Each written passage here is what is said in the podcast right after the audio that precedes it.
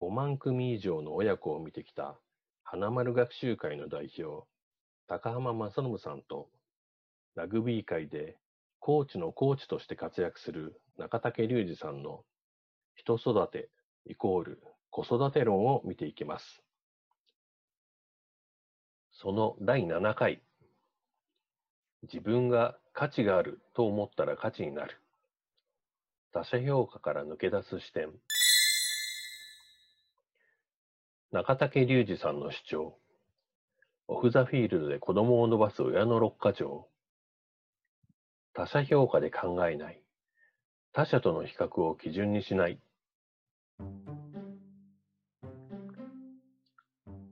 人は心理的安全性が担保されていないと他者の目を気にしてしまいがちです。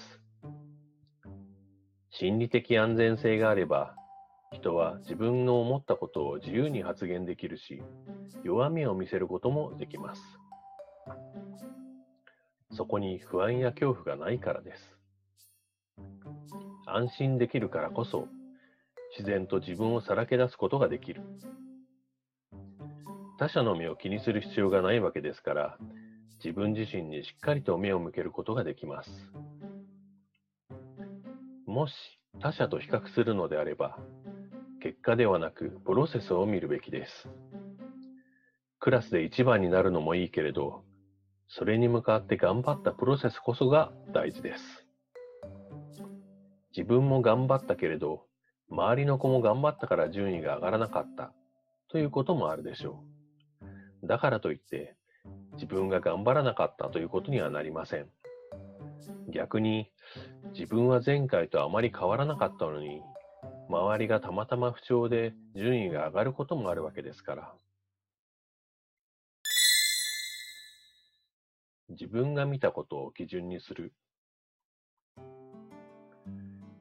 他者と比較をすることはあってもいいけれど、それを基準にしないということを親もよく覚えておいた方がいいと思います。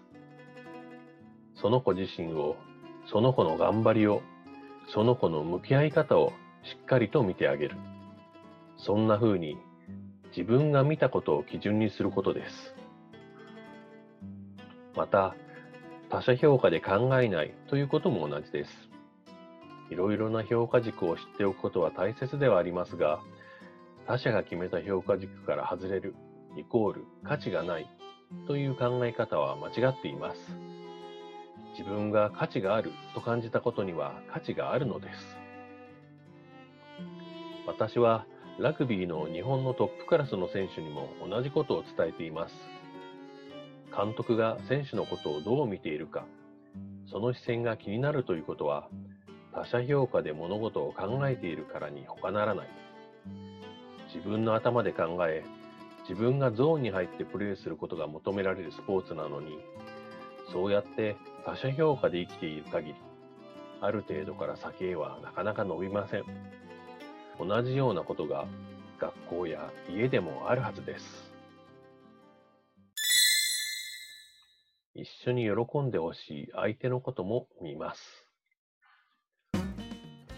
ところで、授業参観などで手を挙げてちゃんと答えられたときに、我が子が親の方を見るとか、何かがうまくできたときに親の顔を見るというのは誰にでも覚えがあることだと思います。でも、これは他者評価を気にしているというのとはちょっと異なります。心の基地である親にも一緒に喜んでもらいたいという願望の表れなのです。親の視線を気にしているだけなのか、親に一緒に喜んでほしくて見ているのか、それを見極めるためのしっかりとした観察が必要です。親センターから子供センターに。コーチングの世界では、センターという言葉を使ってコーチングについて考えるようになってきました。それまではコーチファーストでした。いかに自分が考えたコーチングを選手に施すかという視点が重要視されていたのです。しかし、本来の目的から考えると、コーチファーストではなく、アスリートファーストでなければなりません。さらに最近では、〇〇ファーストという言葉も使わないようになってきています。何かを1番と決めると、2番、3番も決めないといけないからです。そこで、アスリートをセンターに置いて考えることが大事なのではないかという考え方に変わってきたのです。子育ても同じだと思います。子供をセンター、かっこ中心に置いたとき、誰の信頼を得るべきかと考えれば、それは子供以外にありません。周りのママ友の視線をセンターに置く意味だとないのです。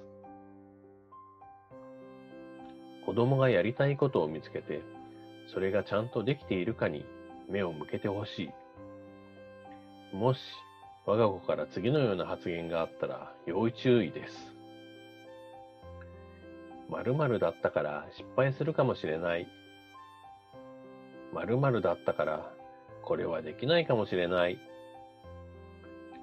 こうした失敗した時の言い訳を先に口にするのは自分がやりたいことや自分がやると決めたことではないのかもしれない。あるいは他者評価や他者との比較を基準にしているのかもしれません。気にしてみてください。